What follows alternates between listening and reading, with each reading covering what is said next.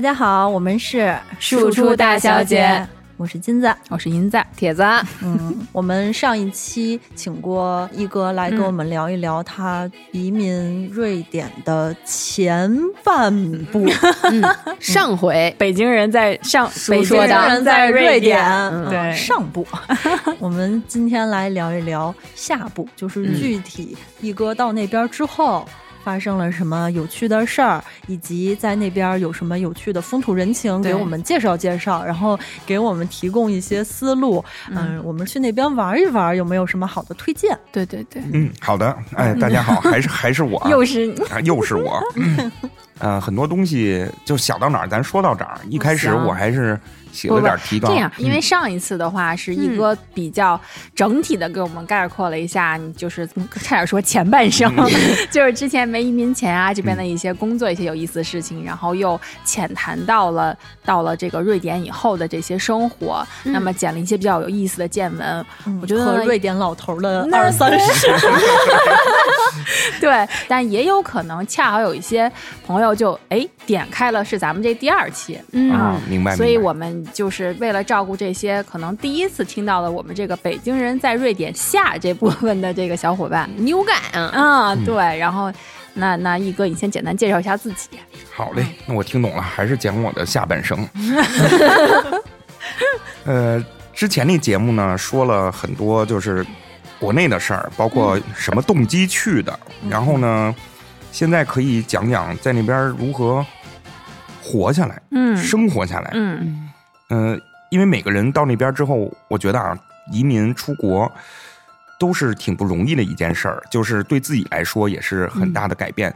但是我很羡慕那些你出了国还从事你以前职业这种，对吧？它有一个传承啊，包括你的资源啊，你的技术。嗯，其实我一开始刚去的时候也是这么想的。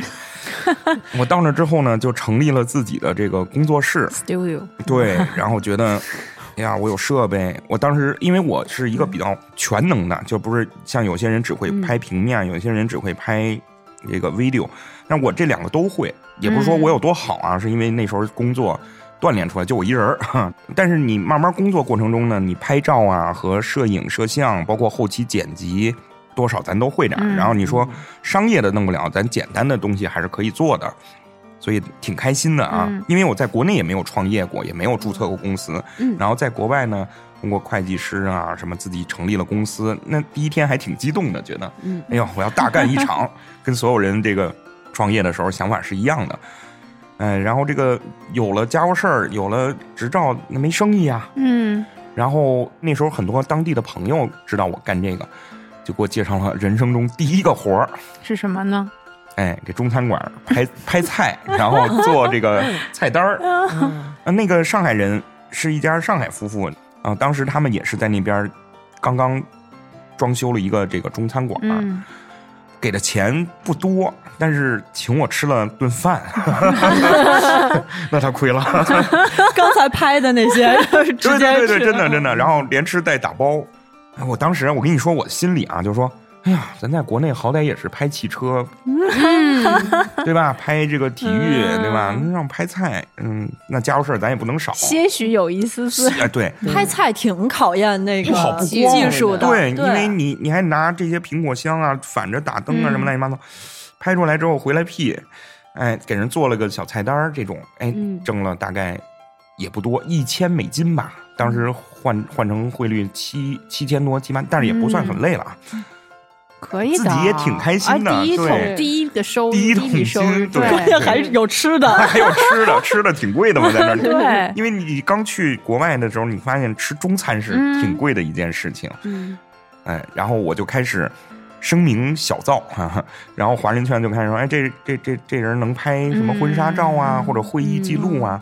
包括那时候最好的时候，当地最大的这种华人社团有一些活动。”我也可以去参加了，然后认识这些老师啊、前辈啊，有机会引引进我去一些别的对 混圈子，对你一定要混好的这种圈子在国外，因为这个时间线来看的话，我那时候还没有认识那些瑞典的朋友，或者说相对来说没有在呃工作上、生意上提供给你很多帮助。嗯，然后 乡村俱乐部还没成立，对对，我们那俱乐部土嗨的俱乐部还没有成立呢。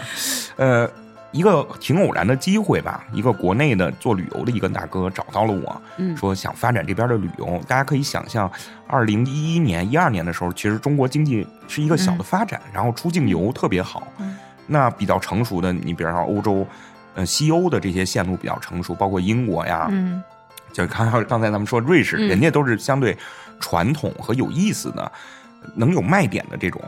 那北欧呢，其实去的人比较少，价格也比较高。嗯，那个老板也是这个高瞻远瞩，然后就说：“哎，你愿不愿意做地接社？然后咱们一起合作。我说：“可以是可以，但是我什么都不会呀、他说：“就要你什么都不会。这是想干嘛？嗯，对，你你什么都 怎么有丝慌张？就是很多东西你会，但是你又不是科班出身，或者是呃你传统做这个呢，你可能加入你的感情色彩，嗯包括你瞎操作，不方便人家这种大的社来跟你合作。嗯哎，我不会，我反而是张白纸的情况下，人家好摆哎好摆弄，对，好摆弄，人让我怎么弄咱就怎么弄，嗯然后我们就开始做。我记得像这种。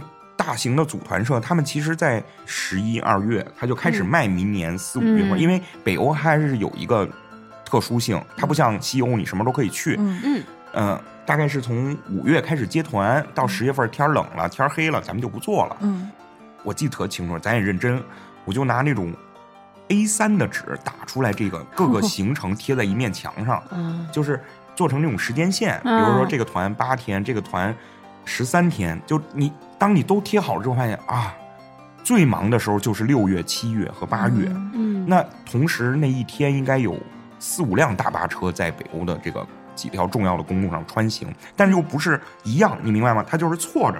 嗯比如说一号出发了一个，他就开始走嗯他的行程，那三号又出发了一个，就这么罗列。相遇和追击问对题，有一种童年阴影就出现了。你你把这些东西铺在上面之后吧，你又期待他们来，又害怕他们来，因为你没做过，人对这种未知的东西还是比较恐惧的嘛。然后他后们没有派嗯那个就是来支持你的那种团队或者什么吗？啊，我我有回北京学习了一个月，哦对，在北京去到那个团队里，嗯因为要学很多东西，嗯。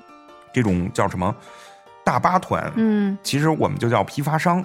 嗯。我就是在不停的复制，我比如说有 A、B、C 三款套餐，明白。嗯，然后我们的父母呢，特别愿意报这种团，对吧？嗯它价格相对来说便宜，一万多块钱，看去好几个地儿，然后全程四星、五星。嗯那我当时面临着一个很大的问题，就是需要去采购资源。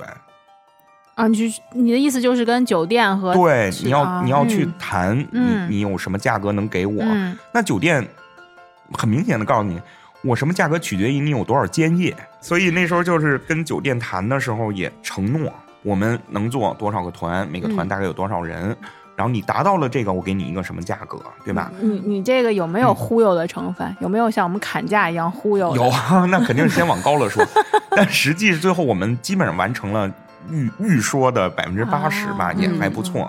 那酒店到最后呢，也会以官方的形式给你这个返点，就是奖励机制嘛。嗯，然后第二年呢，你的价格可能会更更低一点，啊或者在不能低的情况下，他会优先考虑你的这个 group 来入住。嗯嗯然后我那时候觉得还挺有意思的，也是开着车到处跑，因为你每个重要节点的城市你都要去看。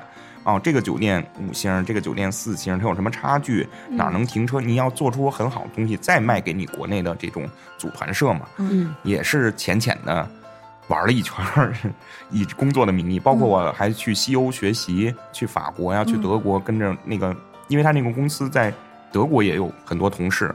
呃，你说挣钱吧，那肯定也是挣，但是特别的累，特别的操心。嗯举个简单的例子，那领队就打来电话，有一个大阿姨啊，老太太不舒服了，现在拉肚子，怎么办？你帮我赶紧搜个医院，或者怎么着的。嗯 但是你知道，做这种旅行社，可能我们就要派一个人去接她，嗯因为不可能剩下的人来等你。这个行程对吧？酒店你也知道，过了今晚就没有，就过了。对，跟老太太说：“您再坚持坚持。”这医生 没上班，对，今天周五你坚持到瑞士去。对，就是这个道理。然后还有大巴车突然抛锚了、坏了，这些东西不是你能预测的，对吧？所以我当时有一个手机，我现在都恨 iPhone 五，就那个时候，只要它一响，肯定是有事儿，然后你就得各种处理，对吧？哎呦，然后还有一个好玩的，就是在挪威的时候，他们那个地儿是，比如说这个酒店，他给你预定好了所有房间，他把门卡放在前台，嗯那小姑娘说：“你们预期的是七点来，嗯，可是现在都七点十分了，我要下班了。哇，你看哦还能这样，然后我说你再等会儿，我跟司机也沟通过了，他可能嗯啊中间买了点东西啊，或者堵嗯车，就是反其实是买东西，不可能堵车。你能不能你能不能再等我一会儿？你说坚决不能。嗯，我我老板给我配这个工资就到七点，我已经等了你十分钟了，而且我晚上还要有约会呢，嗯，所以说我已经把东西都放到门口了，你们自己来弄吧。我说那不是还得 check in 需要护照什么的？嗯他说嗯也不用了，明天再说吧。就是真好。对，这真好哎。不是这种服务行业啊，嗯，就特适合我，你知道吗？一点儿等不了你，对，惯不得。然后做旅游做了大概两年吧，然后期间我们也做那些商务团儿，就是小一点的考察呀，这些都做。那个会好一点吗？那个就是要伺候的更缜密一点儿，嗯 就是安排的更精准吧，嗯服务要到位，嗯包括你要提供有一些翻译呀什么的。大脑袋一点儿，对对对就是，我们要提供专业的翻译。呃，我觉得在这过程中比较有意思的一件事儿，就是我当时和国内的一个同事，也是我的领导，他的先生，这个是一个女女女的，嗯，然后他的先生呢也是摄影师，我们在出国前其实就认识，然后当时就闲聊的过程中，他也知道我移民了，然后我们也是朋友，然后回北京的时候，他说我这有一个好玩的项目，嗯。一是能挣钱，二是没准也能帮助你移民的时候提供一些有用的素材或者是什么。哎，我说我听听。他呢认识这个国内的很多著名的摄影师，嗯，然后我们就想以拍极光作为一个切入点，带领这些国内不管是高度发烧友，还是真的已经是很职业的摄影师，嗯，我成功的做了几期，就是有组织的，哎，来北欧的这个旅行拍摄，叫旅拍吧，现在嗯也比较时尚。但是我们做的一点儿也不 low，就是我们在北欧呢，也是找到了佳能的一个老师，叫极地摄影师，Peter。为什么说我不建议大家自己去呢？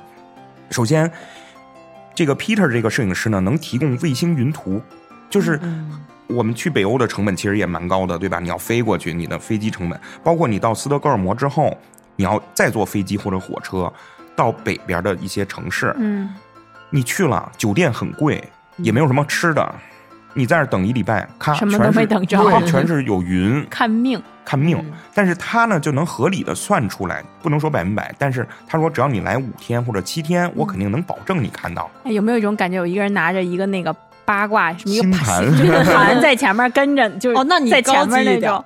我嗯。我想的是那个闭着眼睛，然后掐手指头，就总是前面有这么一个，对，然后他能提供你专业的这些衣服，包括你的电池一直在那边加热，因为你在零下三四十度的时候，你的电池啊、你的相机啊，包括你去了之后，你的相机都不用，全是佳能的来提供的。哦，这样，你那他边算是他们的赞助吗？还是说费用会加会？对对，我要给那个老师钱，嗯他会提供狗拉雪橇啊、嗯雪地嗯摩托呀。嗯因为像我们，比如说我们四个现在去了，嗯首先你要不要买专业的设备、专业的嗯嗯防寒，对吧？然后你到那之后，危险啊，对对吧？人会什么低温、失温，嗯然后最重要的是，你要跟着这种当地的人，坐着这种雪地摩托去一些更好的景观。嗯对，所以这个还是挺成功的，然后还挺有意思。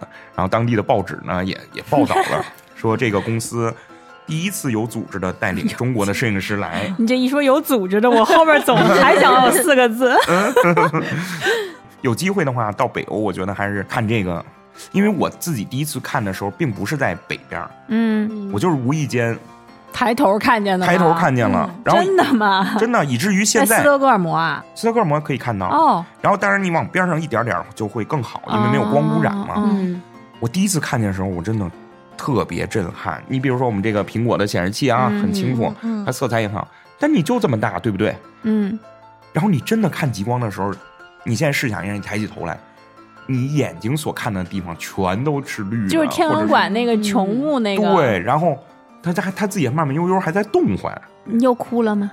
我也我跟你想问的是同一句话，咱哪能老哭？就但是会会叫，就是那种情不自禁的叫 就是尖叫，你知道，原来是这样，就震撼的哇哇，就那种你说哇，难道不是应该北京标准的京骂就出来了吗？对不对这对？节目不让播。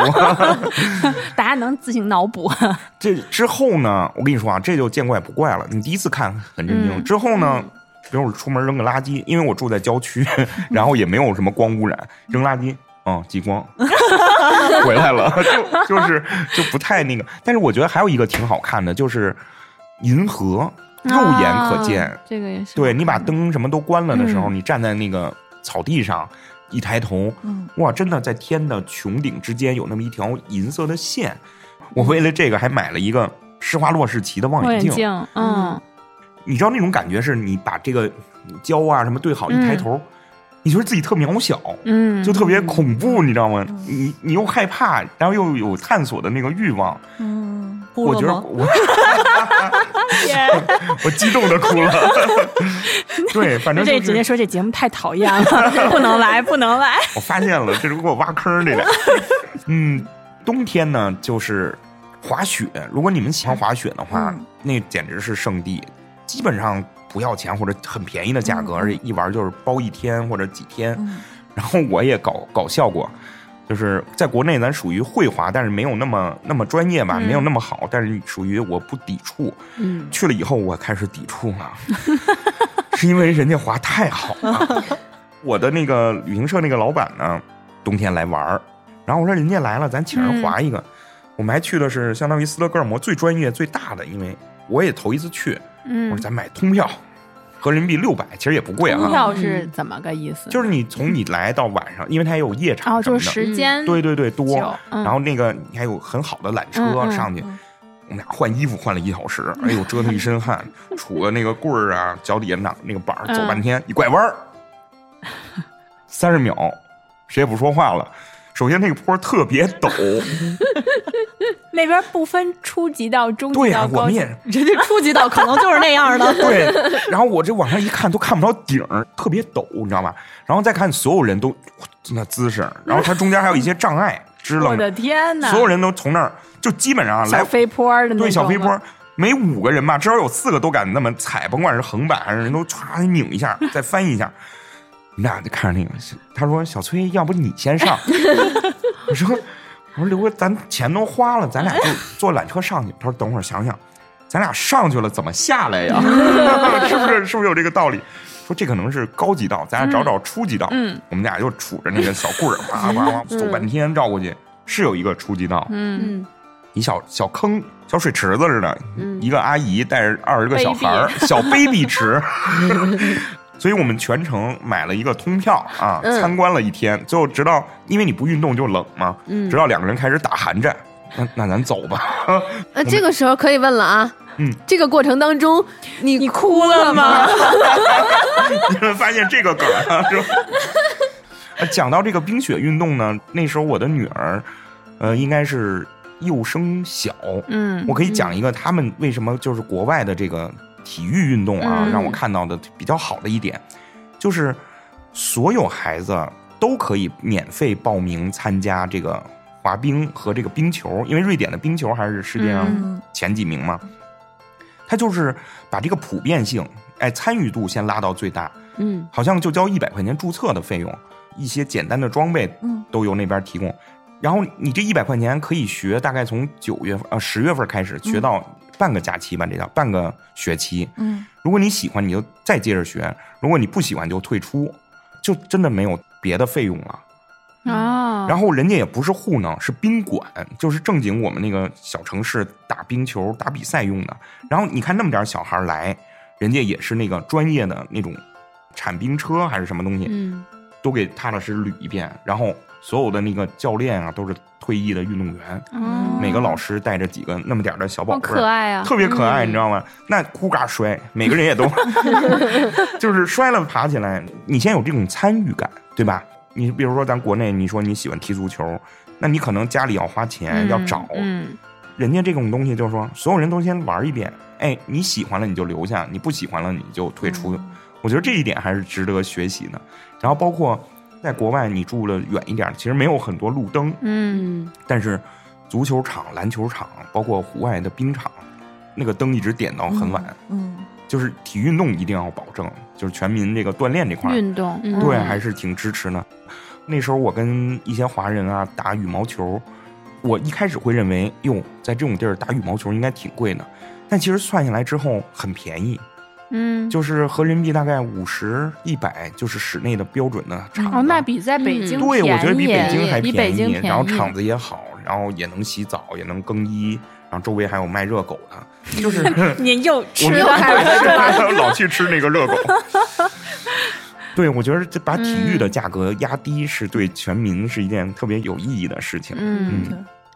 咱们这边培养小孩儿参与体育运动，都是你首先家长要给孩子报一个班儿，对花一笔钱，对然后这孩子呢，你去尝试一下，发现真的不喜欢，那不行，我这钱交了。对对，而且现在都已经变成了，因为就是上学的压力比较大吧，在北京，所以大家就是按照你为了上学有加分儿或者什么，就会变成很尴尬的一件事情啊、小朋友自己练也没那么纯粹，因为嗯你学什么东西还牵扯到家里的投入、家里的经济条件，那你学的一些特长肯定按花费，还有一个对这种情况。所以相对比较便宜或者比较经济实惠的呢，男生就是可能会去学游泳。最便宜的是我小时候就跑步，田径。你只要这孩子天生长了两条腿，其他花费不太是这样，就是他得比赛，然后还得比出成绩，所以呢，嗯。就是你这种入门低的竞争压力就大。嗯，对，是，所以就是像你说练田径也好，练游泳也好吧，想去个体校嗯，也得找人儿。是，嗯。嗯，跟着个什么好教练也得找人儿，我就觉得哇，好，就是这个事情本来运动是一个让我们产生多巴胺，应该是快乐的快乐的，就是又心情好，然后还有身体好。但是现在等于运动也没有这么纯粹。嗯，因为你一旦把这个活动加以一个目的，嗯你所有的事情都不纯粹了，就你有一个目不是享受标。活动本身。，你的目标是要加分然后你加分儿的目标是你首先要成为什么二级运动员，什么你才能开始加分儿吧？是，就很难。而且我觉得这个加分儿，我现在都能理解了。嗯。我小时候，嗯。嗯，有一些家长不是为了让孩子加分儿，是他的虚荣心，觉得啊，Ginger 你们家孩子报了一个什么什么班儿，嗯银子你们家孩子报了，那我也得让我们家孩子报，我得跟你们比拼。对，而且我是这么想啊，好多家长给孩子报钢琴，他是在实现自己的梦啊，想。是的，嗯家长很多事对哎，我喜欢钢琴，所以我让我孩子学钢琴对。或者我没有学的对，对，你怎么知道一个四岁小孩他喜欢钢琴还是喜欢什么长笛啊、对不对？嗯我我更不喜欢那种就是呃女孩儿你就去跳芭蕾，嗯男孩儿就去打篮球、踢足球。那如果女孩儿，我女儿就喜欢踢足球，怎么办？对，我觉得这个东西我们以前都没有让孩子做过选择，嗯。就觉得小女孩就应该干小女孩的事儿。是的，你就是拉个小提琴，弹个钢琴，跳舞、画画，嗯。然后男生呢就去什么吹个萨克斯，你就很少有女生抱着萨克斯对那种。嗯。哎，那我们正好接着这个教育的话题啊，嗯。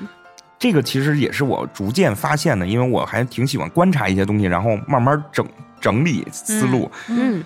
就是中国的孩子幼升小的时候，他其实已经学了很多知识，嗯。包括您说的这种什么乐器啊、什么体育，这些都是他的被动技能，对不对？是，但是国外的小孩儿，嗯。他其实一直到我不能说人家这个教育有问题或者怎么，嗯。真的是理念不一样。他们把数学这种比较抽象，嗯。就是逻辑，嗯，嗯。他往后放，嗯，是的，那是符合人，发育的那个符合这种发展的，嗯。对吧？嗯。你说，所以我的女儿在上小学的时候，她没有什么压力，她每天嗯就是开心的去玩儿。嗯但是你不能说人家没讲东西，他们讲东西，比如说这一周学个 A，那嗯 A 可以引申出 apple，可以引引申出这些新的单词。那我记住 A 的同时，记住了这些衍生出来的东西。它其实这个是顺着人的一种思维方式的一种学习方法。然后数学呢，就简简单单单的有一些告诉你理念，嗯，所以他们到最后更多的是应用题，不是咱们的这种代数。嗯因为代数，你说我们学半天，学到了什么，对吧？像银子学物理的，他可能知道，就是你最后还是要落实到应用上。嗯所以我无意中看过我女儿大概二年级、三年级，已经开始小的应用题了。啊，就是你这个公式，你这个东西为什么要用，嗯是来解释一件事情，所以我在用。所以我觉得这个这一点还是挺好的。当然了，你不能说国内的教育不好，我也让他们回国来学过这些东西，觉得嗯要适度，就是。那中国没有办法，人多，对对吧？嗯你只有走这个教育这个独木桥。那国外可能更开放一点。嗯呃，现在孩子十岁左右，他已经会去图书馆查阅东西。嗯那就很厉害。这个技能，嗯我觉得我对这个小时候是这还不行。在咱们国家毕竟是应试教育，对对对我们不需要有这个自己查找的这个过程，因为嗯。老师会把所有的知识全都在课堂上灌输给填你。鸭式填鸭式的，对。对，真的孩子没有那个多余的时间让你自己去找到你感兴趣的东西，自己去嗯。查，自己去思考。小孩的时间都在课堂上，我们时间很宝贵，我们都排不过来。对哎，那你让你闺女回来学什么呢？我其实假期的时候？对，然后她没有，她还回北京念过一段书。哦，嗯主要是当时这么想的，那时候疫情回来的，嗯，嗯、学学汉语拼音，哦我觉得这个很重要。然后学会查字典。其实我跟当时跟他也说，你把数学和语文学好了，别的都无所谓。就是你会查字典，嗯这个以后在你阅读上，对吧？你能解决很多问题。那数学基础你打好一点儿，你回去之后那就基本上毕竟是中国人，特长不能。就可以平摊他们了，对不对？那你闺女的感受怎么样？反馈？她觉得中国很累，所以他没有回去了嘛。他目的目的就是让你对比一下。对我 PUA，你要人不好好学再回来啊。那她回来的时嗯候，她说中，就是她中文怎么样？北京话，嗯因为我跟我太太都是北京人，而嗯且也是西城的嘛，所以我们俩说话就是还是京味儿比较重吧。那你闺女嗯现在已经就是起码北京话，然后英语也很好，英语也很好。瑞典瑞典语，瑞典语也很好，然后那时候在德国她也念，对啊，稍微会点儿手带手的，他但是小孩是这样，比如说在德国三个月，嗯。他第三个月的时候，他都已经会说简单的德文，嗯。比如说杯子什么这种常用的，吃饭啦这种，但是他离开了他就忘了，嗯。因为那个时候我问他瑞典单词，比如说他最喜欢的，比如像蝴蝶呀、气球，嗯他脑子也是空的，嗯但是再回来的时候，就他就哎他又会这个了，但是他又德文一个单词又都不会，这是，所以我就觉得语言这种东西啊，需要环境。需要环境，嗯平时别学，学了也没用。你这在 Du är en saga för god för att vara sann Det är en saga i sig att vi funnit varann. Vi kunde lika gärna aldrig någonsin mötts Eller var vårt möte redan bestämt långt innan vi fötts. Vem vet inte du, vem vet inte jag? Vi vet ingenting nu, vi vet inget idag. 对，那你就借着这个，要不你就介绍介绍那边的，比如说从你们就生宝宝呀了，哦对对对，其实这个还是就借着说提提北欧、提瑞典嗯挺重要的一个一个是。们那边福利特别好。对，这是我们听说的。对我们去之前嗯也是听说，然后包括走之前也是查一些东西。哎呦，这个那个呢？其实瑞典建立了现代的这个社会医保体系，哦，包括咱们中国现在呃也用的是，比如说你一千八百块，举个例子啊，一千八百块以前你自己出，嗯然后之后呢是国家来承担。嗯那瑞典现在其实也是这样，就是我们成人生病了，不管你什么病，过去先一百块钱或者两百块钱，你挂个号。前几次，那你肯定要先花钱。当你花到这个数之后，剩下都是国家掏。那小朋友就真的是不要钱，一直管。然后，哦，我们基本上也没有生病过，也没有享受过。但是比较直接的，就是享受到人家福利的是，我老婆怀孕开始嗯就没有花过钱，嗯因为她是是比如说像嗯这边所谓的叫什么建档啊，然后孕妇的那些定期的检查啊都是等等都有安排的特别科学、哦特别合理。他那个好像是这样，我们自己先拿这个试孕棒，感觉怀孕了之后、嗯就去看医生，然后他再给你做一个医学上的一个嗯。正式的检查。哦，他确认你是怀孕了。之后，这个医生基本上一直跟着我夫人生完孩子，包括孩子出生，还有一段衔接的过程。嗯。他会安排你四周来看我，然后下一次是三周来看我，嗯。你就完全按你的这个医生给你安排的一套东西，然后直到他生产的时候，哦，那个环境真是比较好，就是特别大的一个产房，好多护士、医生围着他伺候他。呃，我觉得这一点就是国内的很多父亲啊进不去，对吧？嗯产房要在外面，那那个真的是人家可能是人文关怀 或者什么，嗯父亲作为妻子最重要的人嘛，那全程都是要陪着的。包括还有一个仪式，就是剪那个脐带、啊。嗯那那那天我哭了，我自己承认，激动的激动心，激动的激动的。对女性来说，他们国家是真的对女生是百分之一百的。嗯包括孩子这块儿照顾。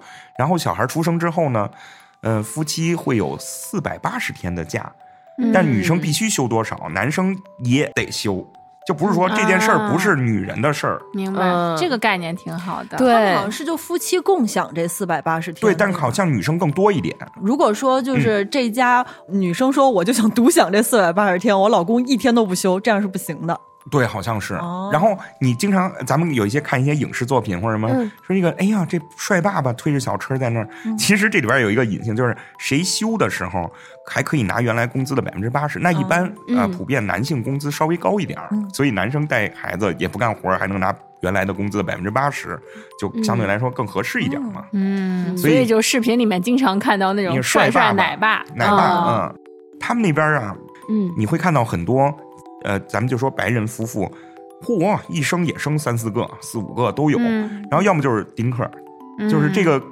比例还是挺大的。嗯然后呢，那种帅帅的爸爸的年龄跨度也挺大的，因为他不嗯像咱中国有一些偏见，哎，你怎么十八十九就生孩子？那边嗯还蛮常见的，因为他们国家哦也不主观的去鼓励打胎这种事儿，嗯所以你能看见挺年轻的妈妈在大街上啊抱着宝宝。嗯，那他们是不是也是因为福利好？反正如果你有了孩子的话，嗯 不妨就你生了以后生了。对，首先国家你生孩子这这套是吧？嗯从头到尾整个这流程你没花钱，嗯然后当你生完孩子之后，政府会给妈妈钱，啊，就一直给因为养养孩子的钱是不。是所谓的奶粉钱？对对，奶粉钱、哦其实也没有太多，合人民币一千多、两千。嗯，那第二个会多一点，嗯然后第三个就会再多一点，没有那么高。但是我们大概算了一下，刚好这个钱 cover 住奶粉、嗯。尿不湿，嗯。还有买些小衣服，就真的够。所以生孩子没有给你造成那么大的哎，对经济压力，嗯。对，那你精神上的压力肯定会有。嗯。但是他们整体来说对孩子真的是很优先。啊、我还观察一个小小的细节啊，嗯。就是老外对孩子，就是我们这么讲，比如说我在国内跟朋友吃饭，嗯。那我几个哥们儿五六个，我们在一个屋子里，我们不太会优先考虑妇女和孩子的需求，嗯。嗯。包括聚会的时候也以男性为主导，您能理解吧？嗯。那国外是聚会都是要带家庭的，嗯。然后女人和孩子是要被优先点菜或者什么的，我觉得这个特别好。包括一些男生，就比如像我这块儿，我这个高度，跟小朋友说话要蹲下，嗯。嗯。这个很重要，嗯。不是咱们小时候父母就是啊，你小孩儿去去那边玩去，嗯从来没有说过这种话。小朋友过来找你，比如说我的朋友的孩子过来嗯。跟我说一些什么东西，我马上停止咱们的交谈，嗯。我会先优先孩子来处理他的问题。嗯。这个其实很好，对孩子整个成长过程中，他认为我是一个独立的个体，是。我会被尊重。对，所以这个被看到的这种感觉对是对重要。而且我们是平等的，对，对，嗯。所以我现在回来对孩子，就是同事的孩子呀，或者哪怕大街上的小朋友说什么，我如果有条件，我会蹲下来俯身跟他平视去沟通，让他也知道他是被值得尊重的。嗯嗯这些都是我觉得我学到的挺有意义的一些点吧。嗯嗯。那后来小朋友上学，其实他们也是不需要学费的，是吗？不需要全程不需要学费，书本费这种 都没有嗯，概念也没有，没有。他们嗯教育是对国内的孩子教育都是免费的，对吧？我不知道最近啊，以前瑞典这个国家是留学生也是不要钱，现在留学生好像要了，但嗯。是也很便宜，也很便宜，很便宜，而且嗯。整整个教育体系，你只要是认真在念书的啊，你比如说像我之前那种学完了 S 呃就是入门的语言，嗯。你开始学一点技工类的，因为找工作嘛，嗯，嗯。政府就开始给你钱，他的意思是说，在你学习期间给你生活费的意思吗？大概几千呢。哦，嗯然后你有学生证的话，只要你是正规的念书嗯这种，你坐公交啊，什么很多东西去博物馆好多折扣就是给学生的。他就整个这个国家鼓励这个教育和这个知识，嗯而且还有一个很好玩的就是，这个国家能让你改变你自己的职业，嗯，这个成本会比较低。嗯，就比如说，我是现在是摄影师，嗯，我突然想变厨子。哎，我怎我就知道，我也就是好，你继续，如果如果说在中国呢，你要考虑你生存，对吧？嗯哎呀，我离职了，我自己有没有存款？嗯我能坚持多久？但是在那边呢，你如果申请到了，你肯定是有工作的时候去申请你那个厨子的课程。嗯，你申请到之后，你就可以跟政府说，嗯我现在需要换工作了，我马上去学这个，那政府就开始给你这个钱，包括你还可以去银行做这种教育的低息贷款啊什么的。嗯啊，那你就改变很大，因为这个东西吧，我还真的有一个华人老师给我讲过，说他原来在医院当医生，嗯然后他有一个类似于那种护工，也是朋友嘛，他们就聊天说我不喜欢做护工，然后说那你喜欢做什么？我想当警察。若干年以后，也就两三年以后，这个医生在大马路上真的看见他的原来的同事穿着嗯帅气的警服在溜达，嗯然后说啊是你吗？他说是啊，我实现我的愿望了，嗯，这个挺让人激动的，对吧？你很振奋，对，很振奋，你能实现你的愿望，但这在咱们这就是一个哇塞，这铺天盖地的励志的这么一个故事，很难，因为很多门槛儿。是。首先，年龄就是一个很大的门槛儿。对，嗯，人家那边教育就没有年龄，对。就是你能看见十八岁的人在大学，也能看到嗯。六七十的人跟你学一样的课程，但也许人家学的时候只是自己的兴趣爱好。嗯。嗯，我想进修一下这个东西。而且很多时候，你有了工作经验和社会经验，或者我发现了我真正喜欢的以后，我虽然岁数大，但是我可能比年轻的学生学得更好。哎。对，更快，因为你兴趣点在这儿。对。对，咱们这边，你别说转换跑道，就是换一个职业，嗯，嗯。你到了比如说三十五岁，你跳槽都你能很麻烦。对，你能保住你原本的职业就因为他的工作描述上，他就会说我三十五 岁以下，对吧？优先优先。对优先什么男生女生的呀，嗯什么的也是一样的。优先啊面试的 时候你那个优先都已经是很婉转、对很礼貌对对很礼貌直接就有的会卡线。我这边直嗯接就是多少多少岁到多少多少岁之间，甚至后边还给你小括号标出了出生年、出生啊年份生怕你用什么虚岁或者 什么的那种。对我觉得这种就是特别不友好，然后你等于你就关上了你这个嗯，改变你自己梦想。我想努力，但是都很没有就没有机会了。嗯我觉得这嗯些其实有一点点让我觉得是在歪歪。我作为用人单位，我在歪歪你这个状态，对。呃，有孩子了，你会面临对，是什么我的。经历里面，我有孩子的同事们嗯的这个踏实工作的这个比例和状态更好，因为他要养家养娃。嗯。对，对他虽然是你可能中间会有时候妈妈嘛，有时候会嗯。请假，比如孩子突然病了，嗯。或者孩子说要开家长会，嗯。但是他其实非常踏实，对一个公司的忠诚度很嗯。高。那现在又回归到你吧，更关注嘉宾咱们因为刚刚只说到了你创业的第一份，以自己的这个本命，就是本本来在在国内的特长创业，然后又做的说到了旅游，嗯。嗯。你你旅游还有什么有意思的事情吗？或者你可以再给我们介绍一下你其他的这个呃生意也好呀，工种也好都可以，因为知道我你经经历很丰富，跨度还挺大的。一次偶然的机会吧，呃，收购了一个加加油站 人家都是大买没没没卖了，没都开始做。很酷，就咱们路上加油站都是什么石油、石化这可能就是一哥。这也是一个连锁的品牌，也也是一个当地连锁的品牌。哦然后它在一个，它不在斯德哥尔摩，它在一个远一点的地方，但是那个小镇特别漂亮，嗯，周围有那个鲁冰花。你们一会儿从网上搜一下，因为我以前也不知道这个花这儿叫。不是一首爷歌爷吗爷爷想起妈妈的话，对，那个花儿好漂亮，然后整个那一条路公路两侧都是这个。然后我们第一次去看的时候，我就被那个景色给所吸引了。可能也是从小在北京长大啊。你去斯德哥尔摩呢，虽然是好看一点，但还是个 city。嗯你可能心里更向往的，其实那时候我跟我老婆也是周末，哎，开车去这儿玩玩，去那儿嗯野餐，去那儿逛逛，就是哎，这个活儿它就在童话故事里待着，嗯对吧？哦就是很漂亮，然后当时的价格也相对来说合适，我们就买了。买了之后呢，也有一个雇员，嗯、他就能帮我们打理周一到周五。但人家一是得休息，二是周末实在付不起人两三倍的工资，嗯所以我们呢就周五过去，然后呢交接一下，然后六日呢我们自己在那儿盯着。有一种在那个古北水镇打工的。对对对对，就是你说痛并快乐着吧那一段时光，嗯、在那儿结交了很多当地的朋友，因为你只有从事这种工作，你能能接触人，嗯包括语言锻炼的也是相对来说比较好，然后麻烦事儿也很多，一会儿这儿检查那有问题，这个需要维修。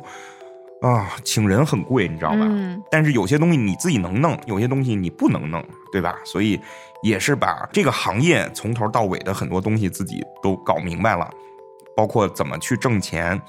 我那时候我跟你说，晚上我自己还研究超市学，因为那个加油站、外边有加油泵啊什么的，里边有一个小超市，对，一般都这么配的。对我们这儿也是这样价格稍微比那种大型超市嗯会贵一点，但是我卖的就是你着急要，嗯对不对？嗯所以我真的还下载了 PDF 的超市学啊，什么叫货头，什么叫货尾，哪块流量最多，这真的是一门学科，嗯对吧？嗯所以你再去超市，你看我们结账那块会放一些十块钱左右的东西，嗯对吧？什么小口香糖啊，其实这些东西不是你必须的，但是你放在那儿，它就有人拿。对，嗯刚开始接手的时候也有很多赔的东西，比如说进了很多肉、牛奶，啊这，些东西，嗯对吧？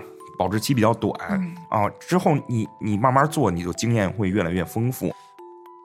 工作了大概两到三年，嗯我们发现有一个问题，就是孩子长大了，他其实需要周末嗯出去玩儿，然后再加上暑假你需要带孩子出去玩儿的时候，你的生意是最好的，因为我们那个景区周围也有一些哦活动啊，有一些展啊，那夏天生意肯定是最好的时候。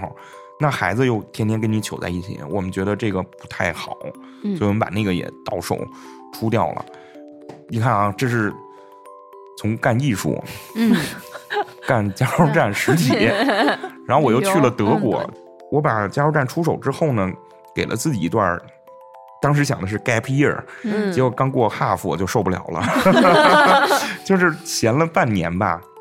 我这人可能也待不住，一开始挺开心的，嗯然后旅旅游啊，带着媳妇儿孩子去哪儿逛逛，然后就觉得不行。我那会儿还玩自行车，玩摩托，嗯你这不能傻玩啊，天天 玩着玩着就不想玩了。然后就是说去德国，刚好认识法兰克福的一个做生意挺好的、挺有实力的一个大哥，他想做好一点的中餐，嗯因为嗯很多华人在国外开中餐就有点怎么说，你只能吃中线往下的这个，嗯比如说你是自助餐，嗯你是这种团餐，嗯，然后呢，他当时手上刚好有一个非常好的一个装修，就是纯中式，那地毯也非常厚，然后里面全是中国的这个。我刚刚说锅碗瓢盆，那是瓷器。当然，我们的后厨也是很专业的，应该是全法兰克福唯一一个用那种火灶，就是啊，是当时为了这个为了中餐的，对，为了中餐，嗯从那个叫 gas station 给你引了一根加压的管儿，啊，因为别的地儿都是你用煤气罐儿嗯，或者是电，电对，那你怎么炒中餐那些爆炒的东西啊，嗯嗯对吧？所以它那个后厨完全是又符合西方的这种食品安全的，嗯。然后又是咱们中国那种大圆锅大灶嗯。能喷着火那种。然后我们当时他找的那个厨师也是咱国内非常有名的做这种国宴的。哦，那厉害了，嗯。当时我跟他有一个梦想，就是摘一颗星。哇，啊，那是应该是一六一七年，我们已经开始做现在北京开始流行的那种叫什么什么功夫菜精品，嗯就是那我们所有菜基本上都是一味一味的上，嗯嗯，然后把西餐中做，中餐西做，嗯。就是又有欣赏的这个过程，然后又有这个美味，嗯嗯。然后又不拘一格。就比如说，你你吃这些东西也是那种喷着烟儿冒着雾就来的啊，然后上面拿糖做个糖衣，你让这砰儿一敲，那个糖碎到你的食物上，包括我们的食材，呃，都是空运过来，一些国内珍奇的东西在那儿也能吃到。当时也经这个也是，哎呦是是真的下特别好然后嗯那个装修也特别好。我们当时叫四季轩，里边刚好有春夏秋冬四个屋子。我以为四个姑 娘包间儿呢。你你这也太内内涵了，那德国倒是合法，那那那就是另外一个私人会所对，另外一个。对，所以我当时还真的蛮投入这个事儿的，嗯但我就胖了不行了那时候，因为那个厨师吧，就是我也爱吃试菜哎，对，刚试完酒，又去德国试菜了。对，一种哎酒也没少喝。嗯你说我这样的到德国了，那啤酒喝的天天喝的都不行。不过这个行业真是勤行，嗯干这个之前吧，就听人说过，哎，这种生意没有加，哎没加。我嗯真的，我每天十二点就是十二点走算正常下班，稍微客人拖一点儿，你还得过去敬个酒什么的。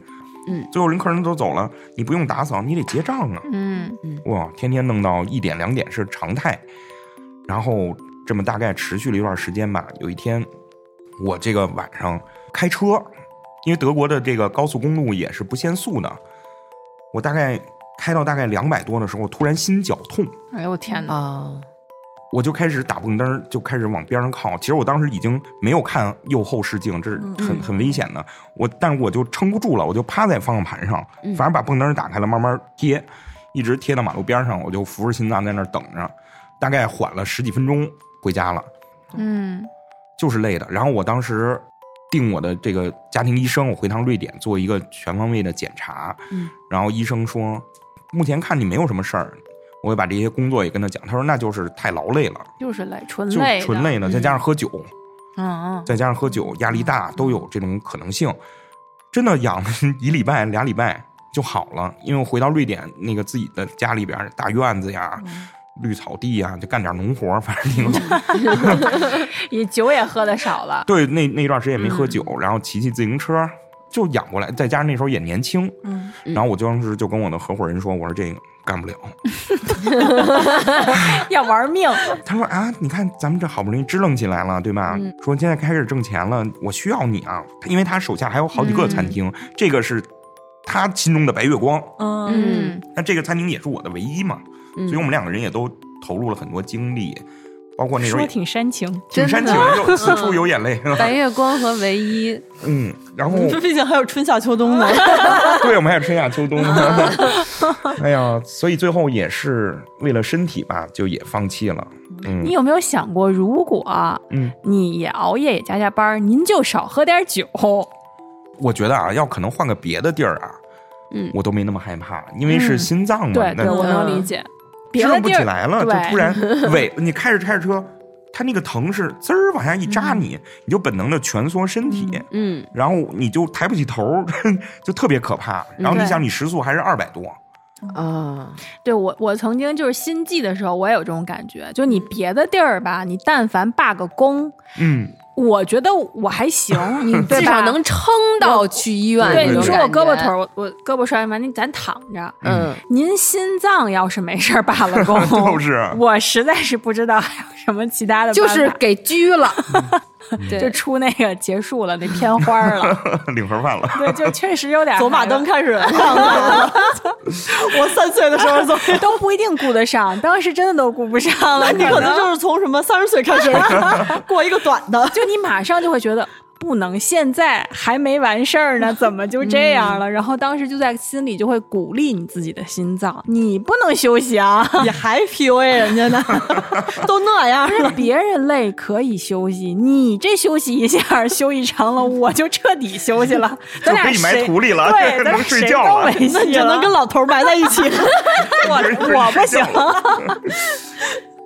哎呀，然后我就又回瑞典了，所以我嗯。这折腾、折腾来折腾去呢，我回首这个十年吧，其实差一点十年，嗯、我可以这么说，我比同龄人经历的东西多，嗯，活得很精彩，哎，很精彩，很精彩，睡得少吗？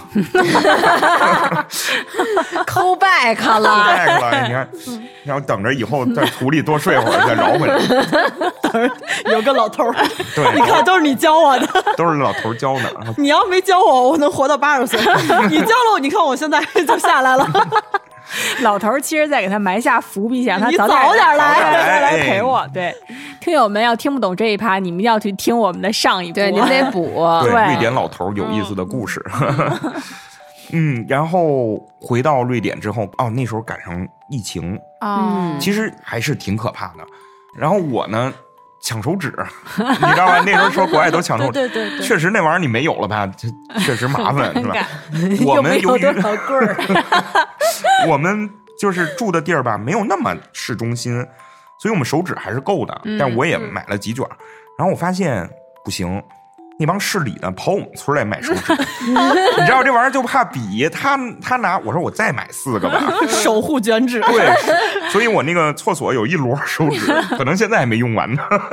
然后我觉得光有手纸不行，那时候我觉得啊，过度的观看互联网，嗯，你你越看什么，他越推什么，越推什么嗯越看什么，再加上媒体那时候大肆渲染，我就本能的很害怕。嗯然后你说中国这种地儿地大物博，你买东西，包括国家也会管你。嗯嗯那你在欧洲有事儿真的很难，不是说政府不想管你，政府给大家教教你怎么做。第一步，你打电话啊，在家等什么救，但是估计啊，排不上就等着了呃就就凉凉了。我说这不行，首先咱不能瞎出去折腾，嗯第二是我要囤物资。嗯，我那个是一个旅行车，嗯就是后备箱撂倒了之后、嗯特别大，我扛了三四车满满的吃的，就是我，嗯而且我还特意买的是，就你不爱吃那什么金枪鱼罐头，好储存的啊，他好啊，他他对对对，不爱吃的各种鱼啊，嗯。什么午那没毛病，你得买能储存时间长的嘛。都是鲱鱼罐头。鲱鱼罐头，买了，还有瑞典还有特色叫什么那种硬面包，就是脆饼干，嗯。但那个玩意儿就有点像馍似的，你能放好久。嗯，白米面。这些其实还不过分，然后我还买了汽油、柴油、天然气。你是要发热，就是发电什么那些吗？对对对，我就觉得能源到最后可能挺重要的，对吧？嗯，然后我朋友来了之后就很鄙视的说：“这些我都能理解，那你这这些可乐干嘛用的？”我还给自己买了各种小饮料。世界末日也需要快乐。然后那我那个储藏室旁边刚好是就是酒窖嘛，那里嗯面红酒，我说这些也得留好，这两天咱别喝这酒了。他说那怎么着？最后一天你还 celebrate 一下，还拿瓶？最后那天我跟你说，我罐头我最后一看都恶心，因为快过期的时候吧，你高低你也得吃点儿啊，嗯，连吃带扔，这样往回拿。也就是说，其实比如说我买了一百份东西，我才用了十份，在那段时间嘛，也没用，就那段没有出现哦过物资匮乏呀、等等都对对有，没有嗯，就是过度紧张了，那身边跟你一样就是过度采购的、囤货的多吗没？没有一个人存。有没有可能是因为他们不是咱们的人呢？特逗的是，我去采购的时候呢，我穿了一个那种白白不拉几的，嗯，戴什么面罩、口罩，然后呢，所有人都跟看傻逼似的，你哎，这不用逼，几乎就是完就是整了。不是你，我以为你说你不用跟，就是不是。然后我在那里边还遇到了熟悉的人，嗯嗯他们就看见我之后，就说。没没必要吧，然后指着我乐，还跟我合张影，就是他们真的不又要戴口罩上报纸了，但是政府那个小镇每天都会发我们这个这个地区死了多少人，所以还是会。死了，好多人，嗯。但是都是岁数大的，有基础病的，嗯，那他们是怎么看待这件事情？就觉得就正常发生吧？这是正常发生的。嗯嗯。我我觉得他们政府也不是说不想管，嗯。是确实发生医疗挤兑啊和这个什么，嗯。那没办法，嗯。对吧？各地也都会贴那个一米，嗯。啊，然后呃所有的那个提示一下，对餐厅也是这个桌子坐，下一个不能坐，嗯对。嗯嗯，但是人家整个这个社会没有那么紧张对，没有杀当气氛，就是该干嘛干嘛，嗯我们都要注意就好了嗯。嗯，那那个，嗯。既然咱们说到这个吃的，嗯。哪怕是罐头，嗯。一哥再给咱们说说瑞典或者是北欧有什么好吃的美食，或者有好吃的罐头啊，不，那罐头就就 不提了。啊。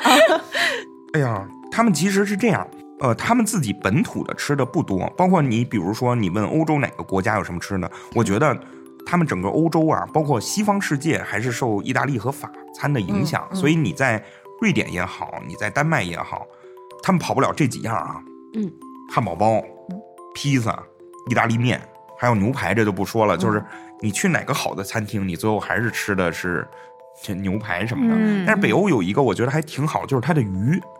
我觉得在那儿我最享受的是三文鱼，哎哎，，大西洋鲑嘛，比那个牛肉还便宜。嗯嗯你赶上超市特价的时候，这么大一整条，嗯。对它有有的时候卖整条，但是你回来要自己片，比较麻烦，嗯嗯。所以我买那种已经去骨的那种嗯。一整绺的鱼肉，嗯。我记得特清楚，提了起来比小孩儿还给还高。嗯。那鱼可能越肥，就是越壮实，它的那个腩那块儿就更好吃嘛。嗯。那油脂和香味儿真的，我在国内啊，人说吃日料吃三文鱼，我就从来就不再感兴趣了，因为嗯。在那边随便买一些的话，都比国内的这个要，嗯。因为它不冻，它是冰鲜的。嗯。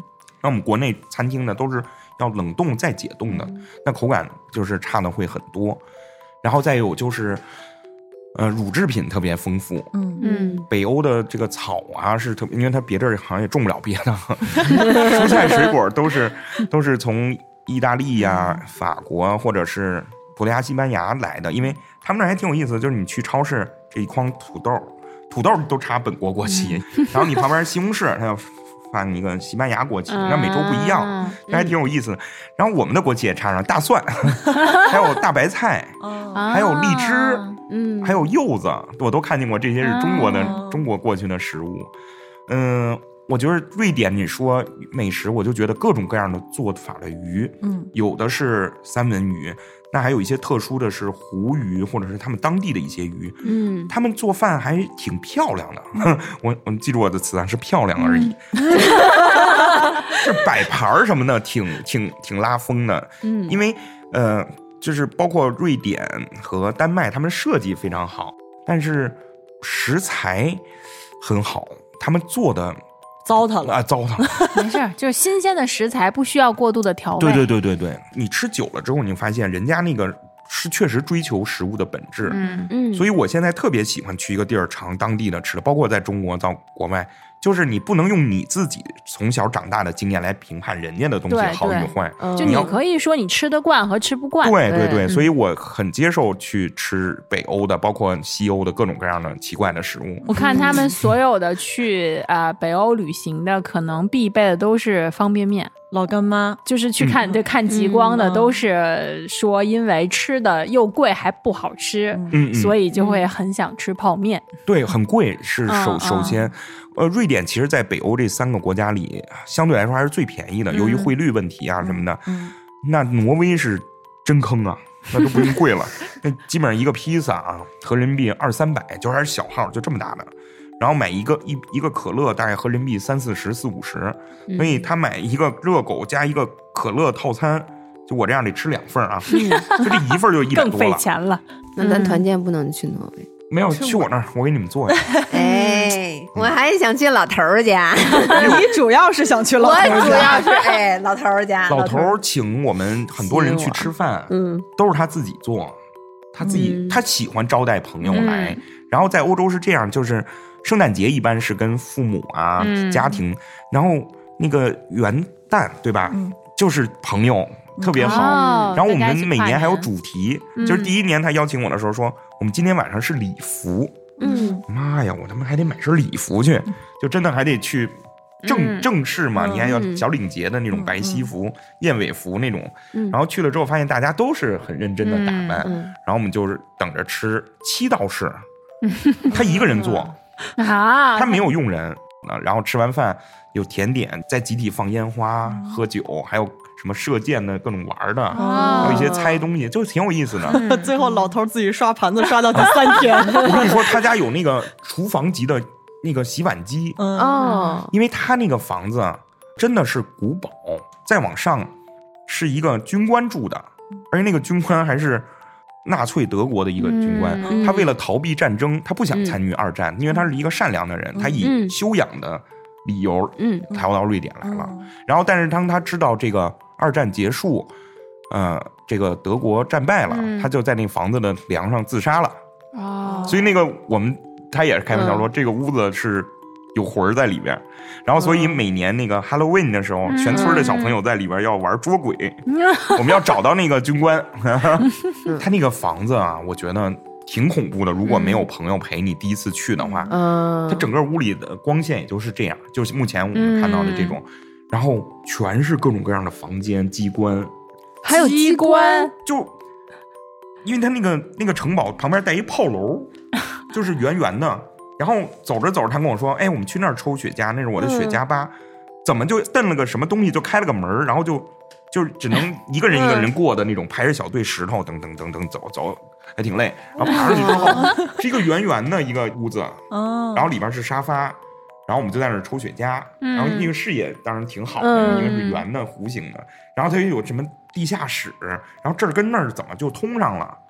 然后它有放雪茄的屋子，有放酒的屋子，挺好玩的。然后嗯。它里边装修，就你能所见的地方全是各种各样的油画，它让我嗯想起了柯南那个蓝色古堡那对，那集就是古。堡，真的是古堡。居然不是哈利波特吗？哎呦，嗨，我我这个水平能看得懂哈利波特吗？看 看动画片得了 哈，利波特是有多难懂啊？因为它是 English。然后我自己的那个房子也挺好看的，嗯就是当时买的时候也是一个机缘，所以你说出国，天时地利人和，嗯很多东西是缺一不可。嗯，嗯，我们我们当时买那个房子的时候，就是要竞拍，不像国内他标。们都是这种形式是吗？就你买对。对对房子都是靠这种竞拍的形式。对。哦，房屋中介会发出一个价格，嗯。一般啊是有两到三个周末，嗯。他会约定好哪个时间，你先来看，嗯。看完之后如果你感兴趣，你就留下你的电话，或者是你跟他说我我很感兴趣，嗯，他就会挨个开始打电话。比如说，一哥是五号，你就记住你自己是五号，然后就开始不停的发短信。他出了一万，增加一万，哦，线上线上竞拍，对，挺挺好，挺好。好好玩。最后剩两个人的时候就开始标了，那咱哪能输啊？人家 另外一个是托儿，对，有可能。你说这个有可能，他们媒体之前也报道过。嗯，嗯，我我那个房子是当地的警察局，怎么回事？为什么警察局的房子也会用来拍卖呢？他们去了迁到了别的地方吗？我那个建筑主体是一九零九年成立的，哦然后特别漂亮。那你房子里有监狱吗？有监狱，啊、真的有 谁不乖关里边？就是我第一次看的时候，是完全是因为无聊。我带我闺女说，她因为不想在那个加油站里待着了，天儿还挺好的。我说咱们去哪儿溜达溜达，然后我们说就去那儿玩玩看看。结果一去，它比平时卖的那种别墅那天人要多，就这样让我产生了很大的兴趣。就平平时你可能你刚好 pass by 的时候停三个车，嗯我那天去的时候已经车都很满，然后我们也停在边上。其实当时那个销售都没正眼看我，我你们就是路过看热闹的。哎，我们就是路看路过看热闹，然后到处转转。我一边看，我说我靠，这真牛逼，然后就是真的是那种感觉。然后出来之后，我就问我闺女，我闺女那时候好像四岁吧，四五岁，反正你说懂事儿吧，她也懂点儿。我说这好看吗？好看，爸爸买。哎呦，我说行，我说那个回去回去商量商量，我也拍点照片儿然后回去呃跟夫人也是商量商量。对，当时拿下了之后，再去的时候他就给我讲啊，你这个有多少面积，这是什么？他介绍的时候才逗呢，说到地下室之后，他说你猜这个屋子是什么？我其实第一反应没有想到，嗯但是现在想起来挺好玩的，就是它的墙围着这整个这四面墙，除了有一面没有，全是这么宽的石台儿转一圈儿。哦，嗯，然后我其实当时也没猜出来，我说这屋是放东西的，他说这个屋子才是监狱啊、我说是，他说你看这个，它又能坐又能躺，嗯，明白吧？它就属于你你在那儿坐，就跟板凳这么宽吧，也这么高，但转哦，一圈儿、我理解，我理解，就是他们等于那个地儿让他们坐在边上。对，然后地下室有一套完整的厕所和厨房，因为他们被关在那儿嘛。哦但是那屋子又不是纯地下室，它是在一个石头上斜坡，所以正面看它是一个三层建筑，从背面看它是一个四层建筑。那个犯人从后边走哦，啊、然后对面呢，其实还是当时警察用的马厩，大概能停七匹马车，标准的对着，嗯很很讲究。但是我买的时候没有买那另外一侧，因为对我来说没有用，我不要那些马厩什么的。嗯嗯但是现在特别好的是，搬来了一个斯德哥尔摩一对夫妻邻居，然后现在是也是好朋友，然后他老惦记我，他问我你什么时候卖的时候，第一时间告诉我，但是我就不会卖给他呢。又开始较劲了，又开始了。我们这期啊，是因为知道要请一哥来，嗯，嗯，嗯，特意给一哥制造一个熟悉的环境，又黑又冷。对，但我我现在刚才是有一点冷啊，越说越激动，说激动了嗯暖和了，找到家的感觉了。找着找着。人那边有暖气，到咱这儿连暖气都没有了。嗯，那我们是故意的。对，那其实今天也挺感谢一哥，谢谢大家，然后给我这个机会，嗯，发挥我这个特长蛋逼，知道有这个特长就好办了，以后就对可以好常来好好好对对，我还被外星飞船照过，哎呀，早说呀！那行，那赶紧给大家留一个悬念，嗯就是如果大家听的高兴，希望大家给我们多留言，就是呼吁一哥再回来给我们讲一讲外星人的故事。对，好，谢谢大家，嗯，好谢谢一哥，谢谢。嗯好再见。拜。拜，拜。拜拜。